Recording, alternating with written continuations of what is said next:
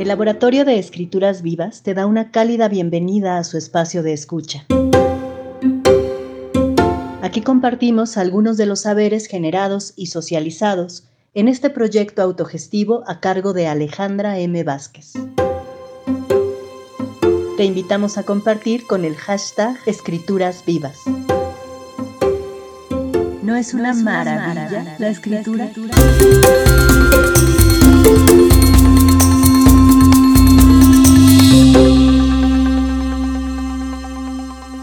Episodio 14.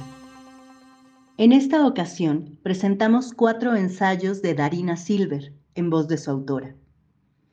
Estos textos son parte de las exploraciones ejercidas durante el cuarto ciclo del Laboratorio de Escrituras Vivas, que se convidó de septiembre 2021 a enero 2022 en la plataforma Patreon. Que los disfruten. Primero escucharemos Aprender cinco minutos antes del fin del mundo. Cuando pensamos en el gran esquema de las cosas, el aprendizaje muchas veces ha sido un tema de sobrevivencia. Esa planta te mata, ese animal te puede comer, este camino te lleva de regreso a casa y este otro un río con rápidos que es imposible cruzar a esa altura del bosque. Hoy, frente a ustedes, el lenguaje, esa tecnología que aprendimos de niños, esos rudimentos sonoros y conceptuales podrían ayudarnos a salvar a toda la humanidad. Y es que si aprender es una gran cosa, Enseñar es algo que hemos desarrollado para preservarnos como especie. Yo quisiera compartirles cómo es que esta habilidad nos ha salvado y quizás, justo ahora, nos salve. El aprendizaje se lleva a cabo de distintas maneras. Los humanos aprendemos a través de la observación del otro, mediante los ejemplos. También aprendemos escuchando, por medio de las historias. Aprendemos haciendo y equivocándonos, en un momento heurístico en el que la imaginación tiene gran parte del mérito. Mientras que para algunos el estar bajo presión es la peor forma de aprender, para otros es la chispa detonadora en un incendio de ideas. Y es así como un mismo minido fue devorado por un tigre al verse amenazado y otro, ante el peligro semejante, inventó la lanza. El peligro entonces puede ser una motivación para aprender. Así como en mis años mozos la amenaza era más abstracta, reprobar un examen, suspender una materia o tener que repetir el año, otras amenazas pueden impulsar esa misma ignición. Así, Pese a no tener ninguna experiencia con especies alienígenas, aquí estoy tratando de explicar que la versatilidad de la raza humana para aprender puede ser muy útil. La curiosidad de nuestra especie hace que años de razonamiento puedan sintetizarse en un momento de inspiración que parece también salida de alguna conciencia superior. Y es que el conocimiento como síntesis va mucho más allá de la repetición de las cosas. Implica la comprensión, aplicación, análisis y valoración. Es cierto, no todos los seres humanos tienen la facilidad de lograr ese tipo de aprendizaje.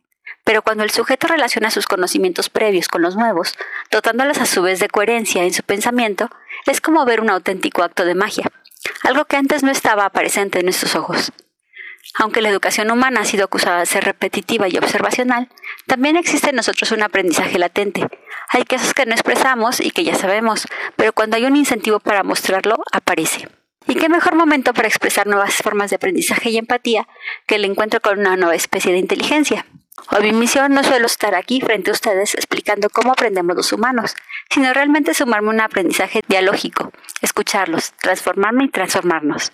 Con el corazón en la mano, los oídos dispuestos y los ojos bien abiertos, me siento motivada a decir que hoy, cinco minutos antes del fin del mundo, no hay tarea más urgente para los humanos que seguir aprendiendo. A continuación, la autora lee Una mandarina es una carta de amor. Las mandarinas son cartas de amor, pájaros mensajeros, un regalo, una ofrenda. Me dices que extrañarás el pan de muerto este mes de octubre. Lo que yo realmente extrañaría si no estuviera en México son las mandarinas, pero no solo por el fruto, sino por su simbolismo ritual. Te cuento. Aunque no lo creas, no en todo el mundo hay mandarinas. Quizás allá en Europa donde ahora andas sí es posible encontrarlas, Creo que allá les dicen clementinas, pero para que llegaran allá recorrieron un largo camino. El origen de las mandarinas se ha rastreado 8 millones de años atrás, ya sea la clementina común en España, la que vemos en las piñatas mexicanas, la reina con una cáscara más gruesa, o la satsuma, que parece rendirle tributo a su origen asiático. El camino para que llegara a nuestras manos ha sido bastante azaroso. Esas mandarinas híbridas que conocemos son relativamente nuevas. Las mandarinas modernas no existían antes de 1953. Dulces y adaptables, estas son un producto de una mutación. Accidente feliz, diría Bob La mandarina ancestral está también relacionado con otros cítricos, como el kumquat y la lima mexicana, incluso con la naranja dulce y el pomelo. El rastro de la mandarina se ha seguido hasta la provincia de Yunnan, en China, donde viajó a diversos destinos como la India, Japón y Filipinas. Nuestra dulce mandarina parece tener el padre naranja dulce. El equipo de investigadores dirigido por Manuel Talón, director del Centro de Genómica del Instituto Valenciano de Investigaciones Agrarias, dio a conocer en 2018 sus estudios sobre la mutación de mandarinas que tuvo lugar en África. Los primeros en probar esta peculiar hibridación fueron los niños huérfanos de Argelia, quienes tuvieron el gusto de probar las primeras mandarinas dulces, aparecidas en 1890 en el huerto de Clement Rodier, bautizadas como clementinas. Gran parte de las mandarinas que encuentras en Europa son clementinuls, es decir, mandarinas sin semilla. ¿Te imaginas? Mandarinas sin corazón. Algo por lo que los agricultores que venden este tipo de mandarinas es que no les gusta que las abejas se acerquen a sus mandarinas, porque cuando son polinizadas por abejas, las frutas suelen desarrollar semillas. ¿Quieres más señales de que esas mandarinas no tienen corazón? ¿Lo dudas aún? La capacidad de dar vida, asociada con varias deidades femeninas, también parece atravesar el concepto de semilla como un receptáculo de aliento vital. ¿El alma, acaso? Y es que, si lo piensas bien, en una semilla residen todas las posibilidades de la vida. Es por eso que las grandes empresas agrícolas como Monsanto guardan como un secreto industrial las variedades modificadas de sus semillas. Cada una de ellas representa una investigación de años en mejoras genéticas y posibilidades de dar vida. Sobre el control de la fertilidad y la existencia del alma en las cosas, John Brunner ya había propuesto en su breve cuento Los hombres sin alma o los vitanul la posibilidad de que se acabaran las almas y empezaran a nacer cuerpos perfectamente funcionales, pero sin alma. Es por eso que cuando escuché que las mandarinas que podías encontrar eran las Clement Nulls, no pude dejar de pensar. ¿Y si cada vez comemos más cosas sin alma? La mayor parte de las mitologías tienen diosas asociadas a la fertilidad, a la capacidad de la tierra de producir vida. En la mitología griega era Demeter y su hija Perséfone quienes eran veneradas como las diosas responsables de los ciclos de la primavera y el invierno. Mientras Perséfone vivía en el inframundo con su esposo Hades, la tierra entristecía y las cosechas se llenaban de escarcha.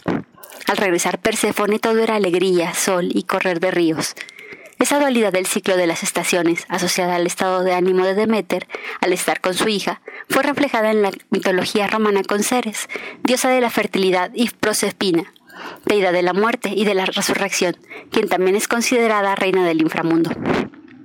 Dependiendo de la versión que consultes, no está claro si Prosefina, Perséfone entre los griegos, robó o fue obligada a comer las semillas de la granada. De este vínculo se desprendió la obligación de Prosefina de regresar al inframundo durante cuatro a seis meses, dependiendo de la gravedad de la falta de la diosa. Mientras nos adentramos en el otoño, pienso que estarás encerrado en el invierno crudo de Europa. La necesidad de establecer el porqué de estas diferencias entre temporadas parece más evidente en esas latitudes. Los vikingos, por ejemplo, representaban a la diosa de la primavera con Ostara, que deriva del protogermánico austro, que también es la raíz protoindopea de aues, brillar. Es evidente el vínculo entre Aoastre y la diosa griega del amanecer. En el ciclo de la vida del ser humano, cada uno debe morir para cerrar su ciclo. En la antigua Cimeria, en la actual Irak, la gente celebraba el regreso de Tumusi, del inframundo, ese dios pastor de la fertilidad que representaba el volver de la luz. Una mandarina es una vela en la oscuridad. Esta alegría por el regreso de la primavera parecía ser compartida por muchas culturas en el mundo. En distintas latitudes donde nuestros inviernos son más benignos, pareciera que muchos esperamos con entusiasmo e interés esta época repleta de cañas de azúcar y mandarinas. Además, así como Hades sedujo a Perséfone para regresar al inframundo, con el dulce sabor de la granada, los humanos parecemos atraer con nuestras ofrendas de mandarinas a nuestros seres queridos. Estas ofrendas llenas de alma representan también el deseo de que nuestros seres vuelvan con nosotros, aunque brevemente, aunque sea por una noche, aunque sea por el soplo de alegría que se esconde en unas gotas de mandarina. En México sembramos 21.000 hectáreas de mandarina en 19 estados, según la página del Gobierno de México. 300.065 toneladas de mandarinas llegan a nuestras mesas desde Veracruz, Puebla y Nuevo León. Y quienes están a la cabeza de la producción de este cítrico de origen asiático, pues tienen el poder de distribuir estas mandarinas ya totalmente adaptadas a la cultura mexicana. En castellano, al menos en México, se cuenta que el nombre de la mandarina se debe al color de los trajes que usaban los mandarines, gobernantes de la antigua China. Como te conté, las mandarinas vienen de China. Se dice que Hu Tu Nenai, la diosa de la tierra y el sueño, señora de la tierra profunda, fue quien fue adorada por primera vez por el emperador Wu Han en el año 113 a.C. y es a la vez una diosa del inframundo y de la fertilidad. En la mayor parte de estas mitologías, las diosas de la fertilidad ofrecen un tributo, la de estar afuera y estar adentro. De la fortaleza de la tierra depende la fortaleza del fruto. En una tierra donde crecen frescos frutos hay un sacrificio. Las diosas de la fertilidad exigen un tributo. Así eran la mayor parte de las culturas y uno de los ritos que se suele conservar en ese sentido es la celebración del primero de agosto, Día de la Corpachada, ceremonia tradicional en la que se ofrecen alimentos y bebidas a la Pachamama, al tiempo que se agradece por las buenas cosechas y la fecundidad para los rebaños. Solo quien tiene un alma ofrece un tributo. La mandarina es un regalo. Es curioso, ¿sabes? Hoy todos los cítricos del mundo están amenazados. Los que comen en Asia, los de Europa, los de tu continente adoptivo y los de América. El dragón amarillo, recolector de las armas, es una enfermedad bacteriana extendida por un insecto que afecta a los árboles de cítricos y los aniquila. El microbio azota limoneros, naranjos y mandarinos en América, África y Asia. Tan solo en Florida, uno de los estados que más produce cítricos, el dragón amarillo había exterminado millones de árboles. La única solución, extrema como suena, era arrancar el árbol de raíz. Por eso te digo, el alma de las mandarinas está en peligro. El alma, así de volátil e intangible como la ves, es también preciosa y sagrada. Debo decirte que Yu, Dios responsable de que el río amarillo haya permitido el crecimiento de la civilización china como la conocemos, recibió el consejo de Hu Tu Nanai, diosa de la fertilidad, para que corrigiera el error de Yu. Sin este mensaje de los pájaros de la diosa de la fertilidad, el río hubiera corrido en otro sentido. La mandarina es una mensajera, una carta de amor, un pájaro al vuelo. En un hipotético mundo en el que las mandarinas no existieran, tendríamos que inventarlas, enviar a hordas de pájaros y enjambres de abejas a convertir estos cítricos sin alma en frutos con semilla, que dieran lugar a ese lugar feliz que es una mandarina. Es aquí que te envío ese pájaro mensajero para que te recuerde que hay un plato con mandarinas en la mesa, con toda mi alma, esperándote. Si la mandarina llegó a Europa fue gracias al inglés Abraham Hume, quien importó dos variedades del árbol de mandarinas. Esta fruta, como muchas otras, llegó a México y a Latinoamérica tras la conquista española. Hoy los países que más producen mandarinas son China, España, México, Brasil, Argentina, Venezuela, Colombia y Marruecos. A veces tengo ganas de ir a recibirte al aeropuerto con una bolsa de citrus reticulata, porque sé que crecen en el clima cálido y semicálido distinto a donde tú habitas. Te guardaría una mandarina mónica, una miñola. Ahora que estás lejos, me gustaría que recordaras. ¿Con qué epíteto me guardas? ¿Los vas variando? Así como recordamos a Demeter, benevolente y generosa con sus dones, la diosa Demeter ha sido nombrada con diferentes epítetos. Clo, el brote verde, por sus poderes de fertilidad y eterna juventud, Cetonia de la tierra, Erinia la implacable, Maláforos, portadora de manzanas y portadora de ovejas. Puedes recordarme como Darina, portadora de mandarinas. El siguiente ensayo se titula Tener la razón. El tiempo me dará la razón. Dice el que el tiempo todo lo cura. Yo no estoy del todo cierto. A veces, desde esta altura, pienso en que he sido poco razonable. Aunque en teoría mis pasos siempre van al mismo ritmo, Sé que los ojos que me miran lánguidos a veces parecen estar hechos para odiarme. Pero ¿acaso tengo ya la culpa? Es cierto, mi propósito es unívoco. No tengo forma de retroceder o ir más rápido. Mi camino es claro y mi finalidad exacta. Ser el guardián del tiempo no es para nada un tema sencillo, pero tampoco puedo intervenirlo y hacer que el galán de esa muchachita llegue más rápido, o ir más lento para que aquel joven llegue a su cita de trabajo. Desde aquí veo muchas tragedias, perritos de peluche que se caen a los andenes y hasta uno que otro zafarrancho. Mis días son tranquilos hasta eso. Van cambiando las publicidades en los carteles, veo nuevos peinados en las señoras y nuevos estilos en el ir y venir de los muchachos. En todo ese tiempo no he curado nada, estoy cierto, pero también he visto muchos encuentros, parejas que corren uno a los brazos del otro, dedos que se entrelazan, mejillas que se besan. A veces creo que no sirvo para nada. Sí, es que mis antepasados, un reloj de arena y una clepsidra, tenían ese misticismo de conectar con los elementos, pero yo fui hecho digitalmente, con un montón de cables y foquitos, y a veces me siento desconectado. Sí, he sido desconectado varias veces. Una vez incluso me quedé detenido en las 14.20. Lo único que me consolaba era saber que incluso un reloj de metro detenido tiene la razón dos veces al día. Mi hermano está en el otro lado del andén. Hace mucho no lo veo de cerca. Íbamos en la misma caja el día que nos instalaron, pero desde entonces creo que estoy destinado a la soledad. El tiempo es también una medida solitaria. Quizá por eso nos entendemos. No está destinado a ser para nadie, a complacer o a cuidar. Diría que su vocación, por el contrario, es esa entropía del desgaste y el fallo. Cuando me arreglaron me llevaron a un taller y quedé sincronizado con el reloj mundial. Al menos eso dijo el técnico. Quedó de 10. Acá abajo pasa de todo. Cuando llegan los cantantes me gusta. El tiempo y la música se llevan bien. Yo solo cuento, ellos cantan. Reloj, no marques las horas, porque voy a enloquecer. Ella se irá para siempre de mí, cuando amanezca otra vez. Reloj, detén tu camino, porque mi vida se acaba. Ella es la estrella que alumbra mi ser. Yo sin su amor no soy nada. Nunca he visto las estrellas. Eso me hubiera gustado. Ser un reloj que pudiera ver el cielo, que se llenara con los cuerpos celestes. Solo los conozco en los carteles de la publicidad en las paredes. Un día dejé de ver personas. Solo se iban a parar por allí el policía. Hacía un rondín pequeño y se desaparecía. Debí suponer que ese sería el principio del fin.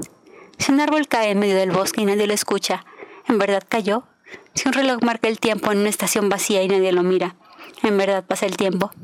Así, suspendido, vi desde el andén contrario cómo llegaba el técnico a desinstalar a mi hermano y lo sustituía por una televisión que nunca calla su voz.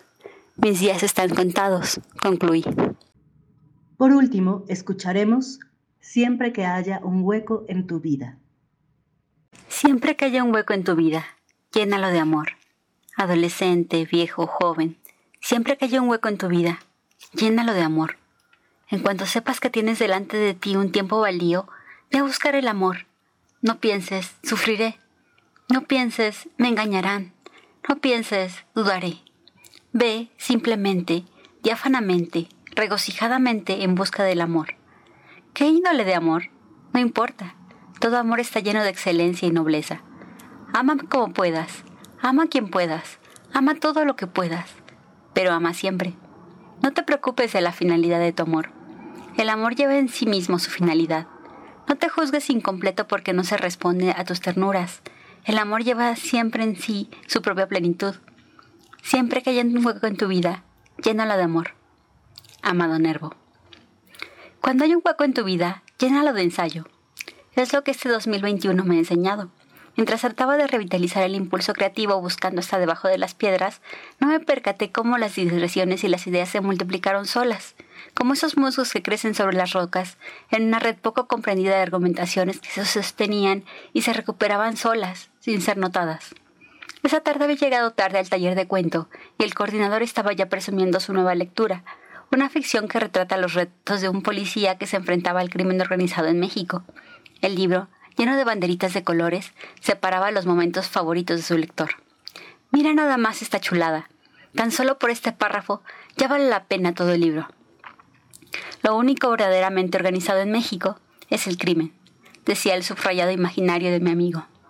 Me pareció curioso que la réplica desgajada de sentido fuera en sí una tesis digna para un ensayo. Me remonté a ese momento en que la poesía de mi temprana adolescencia, que llevaba en las hojas de un cuaderno con mis poemas favoritos, y me encontré a ese amado nervo que me acompañó en los años como un mantra. Siempre que haya un hueco en tu vida, llénalo de amor. Adolescente, joven, viejo.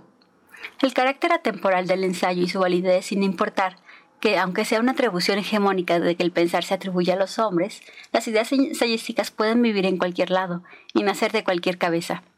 No cualquiera puede ser un gran chef, pero un gran chef puede nacer en cualquier parte.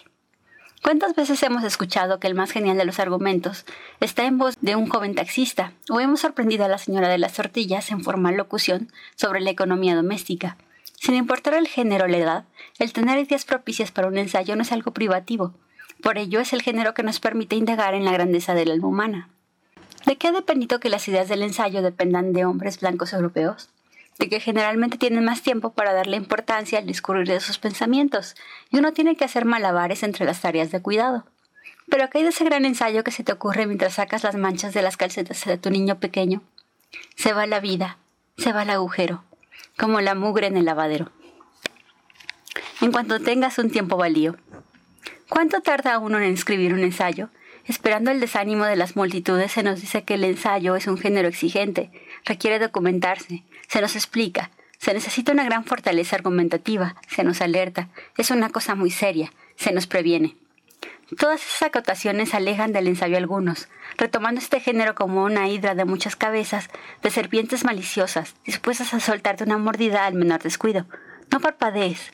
Sin embargo, la generosa naturaleza del ensayo permite que las ideas sean incluso parabólicas, que tengan el vaivén de un barquito en la fuente. No todos los ensayos son la flecha de Guillermo Tell. Al contrario, diría que algunos se regocijan en la ambigüedad y se explayan en sus metáforas.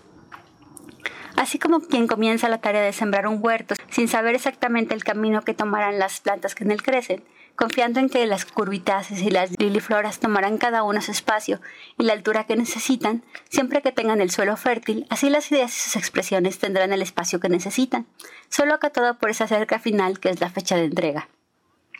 No pienses qué tipo de ensayo. También ensayar es como bailar. Mientras más piensas en ello, menos te sale. En algún momento debes dejar fluir ese cadencioso mar de letras tintineantes y entender que las clasificaciones son excelentes, maravillosas, muy necesarias. Todas esas taxonomías están hechas para que en las clases nos quede todo muy claro. Pero al escribirse el lenguaje se desborda. ¿El ensayo será Piscis? Requiere una entrega, una rendición total, una delicada renuncia. Y es así, cuando calmada la sed de ensayar, Nuestros labios saciados de ideas se detienen ante los puntos finales y los compases de cierre que se van haciendo lentos, como en el fade out de una canción que te encanta. El ensayo lleva en sí su propia plenitud. ¿Para qué escribimos ensayo? ¿Es para que otros piensen igual que nosotros? ¿Es para demostrarnos algo? ¿Es porque estas ideas necesitan un sustento material o digital que nos permita dejar una constancia de su existencia? ¿La idea misma existía antes de ser ensayada en nuestra cabeza? El objetivo del ensayo parece ser elusivo, porque aunque leas el ensayo de algo en lo que no estás de acuerdo, su propia existencia es transformativa. De la existencia del ensayo pueden hacer su antítesis y su síntesis, pero sin esa semilla germinal no hay nada. Es por eso que el ensayo lleva en su propia plenitud, la existencia de la idea. De allí que la frase de René Descartes podría reformularse. Pienso, por lo tanto, ensayo. Está lleno de excelencia y de nobleza, Veamos con detenimiento sus adjetivos, en el caso de Amado Nervo atribuidos al amor, en este símil recién establecido, atribuibles al ensayo. Excelencia, superior calidad o bondad que se digna de aprecio o estima una cosa o persona. ¿Podemos querer un ensayo? ¿Un ensayo puede estar lleno de bondad y calidad? ¿Podemos llegar a apreciarlo y estimarlo? En esta trayectoria de cinco meses realizando ensayos, recuerdo que algunos se han quedado a vivir en mi cabeza sin pagar renta. Quizás el que más ternura me ha causado es La anciana espacial de Ursula K. Le Guin, pero también me hizo reír mucho Chesterton y sin duda entendí que los ensayos pueden ser excelentes. Noble viene del latín nobilis, que es lo mismo que non bilis, nobil o novillano. Pero la verdad es que nobilis se deriva del verbo nosco, que es conocer, y así nobil es lo mismo que nocivitas, de suerte que se llaman nobles porque son conocidos, notables o notorios en su calidad y sangre. Ensayos conocidos y notables podemos encontrar también muchos, algunos escritos con letras de oro en las bibliografías académicas y otros descubiertos en revistas o encontrados en talleres como el que dio origen a estas reflexiones. Lo notable de un texto, nuevamente, no depende de su origen, sino de sus alas y la altura de pensamiento que alcance. No pienses, sufriré. No pienses, me engañarán. No pienses, dudaré. Pero eso sí, al leer ensayo siempre es necesaria una cierta complejidad, un cierto acuerdo entre el ensayista y el lector, en el que el mundo en que transcurre el ensayo, se hace ficcional o no ficción, puede establecer su set de reglas de juego. Esta complicidad entregada del lector al ensayo, con quien lo está escribiendo, requiere esa disposición de ánimo que lleva su propia recompensa. Ve simplemente, difanamente, regocijadamente en busca del ensayo.